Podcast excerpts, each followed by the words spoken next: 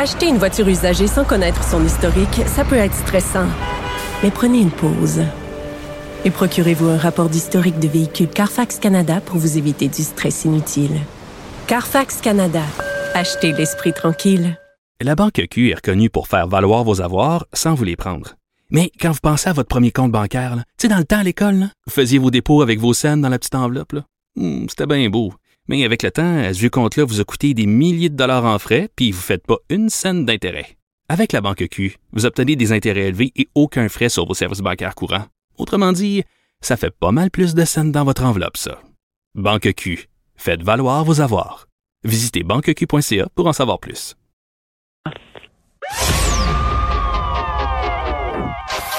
Maxime Delan, Déjà un premier événement violent. journaliste à l'agence QMI. Ça porte tout à fait la signature du crime organisé. Les faits divers avec Maxime Delan. avec Maxime Delan. Maxime, euh, bonjour. Benoît, salut. Ah, j'ai- j'attends, j'attends les. J'ai pas des sujets. Vas-y. Fusillade, un autre. Un autre épisode de violence armée qui se produit cette nuit, la nuit dernière, euh, en plein centre-ville de Montréal, devant chez le mythique bar de danseuses nues chez Paris. Je sais pas.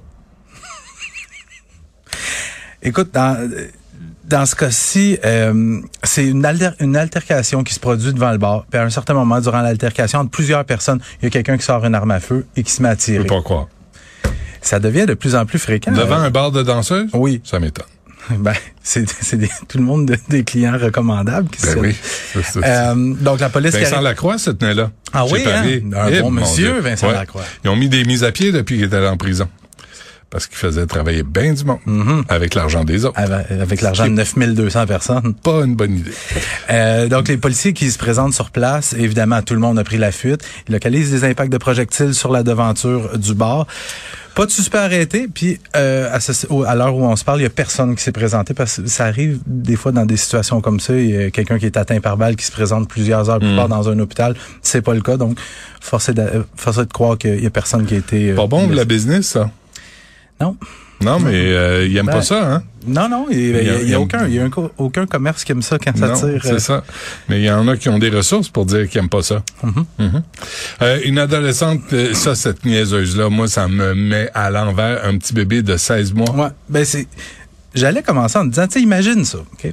T'es une nouvelle maman, tu, tu viens de retourner au travail, puis t'as cherché pendant longtemps une place de garderie, t'en trouves pas parce que c'est aussi, c'est aussi rare que de la marbre de, de pape, une place en garderie. Mm. Tu finis par en trouver une. C'est Peut-être pas le- l'endroit numéro un que t'aurais voulu, mais tu l'envoies là, puis tu te croises les doigts. Puis tabarouette, à un moment donné, tu vois, ça devient viral les réseaux sociaux. Tu que ton enfant qui est en train de vapoter dans la garderie, tu te dirais, ben voyons non. Mais ça s'est passé. Elle, elle trouve ça drôle. là. À Ricane. Ouais. Ça s'est passé dans une garderie de Mirabel. T'as une adolescente, tu sais, la vidéo, ça peu près une dizaine de secondes. T'as une adolescente assise sur un divan. Puis elle a donc du fun à faire vapoter le bébé de 16 mois. Puis sa vidéo est accompagnée d'un petit message qui dit T'as rien à faire, sauf tu fais vape un bébé de 16 mois. Ouais, puis elle sait pas écrire en plus. Ouais. Good job, ma Retourne dans l'école.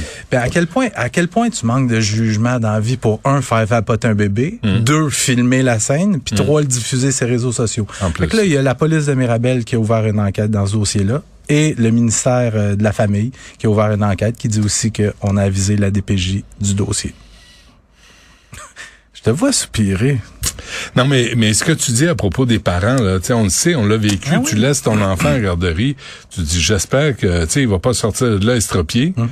Puis là, tu vois une niaiseuse le faire, lui faire fumer. sais. Puis en plus, la, la, la garderie se vantait d'être un endroit sans, fumer. Super. Euh, Il y en a qui ont saccagé une résidence pour personnes Ouais. euh, vulnérables, c'est Ouais, quoi? Je veux, je veux t'en parler parce que c'est une histoire révoltante, puis je suis pas mal sûr que tu vas être d'accord avec moi. Ça se passe à Upton, en Montérégie. Upton, c'est pas loin de Saint-Hyacinthe. Il y a une, une grosse maison qui accueille euh, des, des personnes qui souffrent de graves déficiences intellectuelles Des gens qui peuvent pas fonctionner par eux-mêmes. Puis il y a les propriétaires de cette maison-là sont dédiés, ils se dédient corps et âme pour ces personnes-là, pour les bénéficiaires. Et moi, ce qu'on me dit, c'est que ces gens-là sont pas sortis de leur maison depuis deux ans parce que ils, ils se concentrent à leur travail, ils prennent pas de vacances. Et là, cette année, ils ont décidé de prendre des vacances, deux jours.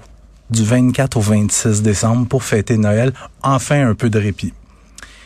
Quand sont revenus le 26 décembre, les 22 pièces de la maison avaient été fouillées, saccagées.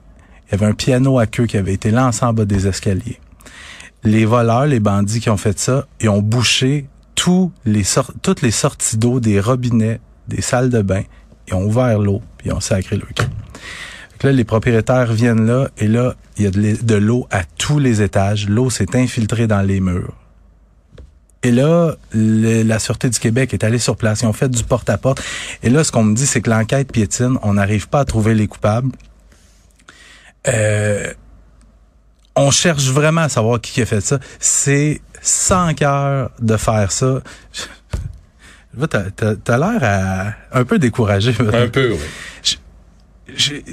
où est-ce qu'on s'en va en tant que société? Je trouve ça. Puis une des hypothèses, c'est que tu sais, il y, a, un endroit, une ressource juste à côté de ce bâtiment-là qui accueille des personnes déficientes intellectuelles qui s'appelle le toxicogite, qui accueille des personnes toxicomanes. Donc, la police pense que ça pourrait peut-être avoir un lien.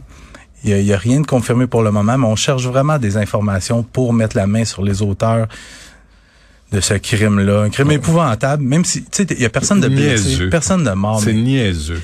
C'est bête et méchant et niaiseux. Puis même la police se demande si les gens qui ont fait ça sont pas inspirés. Tu te souviens du film Maman, j'ai raté l'avion? Ouais. Les, les deux bandits, là, ils se font appeler les casseurs flotteurs. Ah.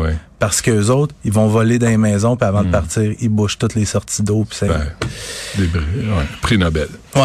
Il n'y a pas grand-chose à ajouter. Hein? Ben, c'est juste des mauvaises nouvelles, comme d'habitude. merci beaucoup d'ensoleiller ma journée.